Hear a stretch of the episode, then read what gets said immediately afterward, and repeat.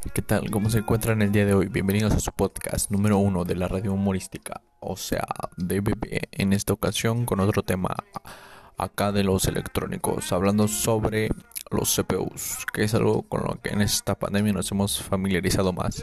La evolución del procesador o la CPU nos ha ayudado mucho en los avances tecnológicos como el campo de la informática. El microprocesador surgió de la evolución de distintas tecnologías precedoras básicamente de la computación y de la tecnología